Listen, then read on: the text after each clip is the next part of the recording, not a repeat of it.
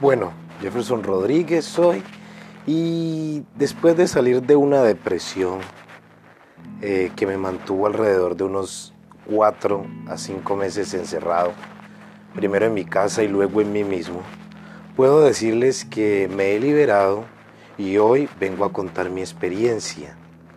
Desde la crisis pude desarrollar mis talentos y darme cuenta que amo todo lo que hago, escribir, componer y hacer conferencias.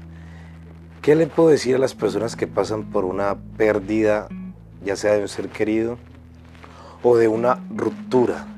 Que es importante fluir con eso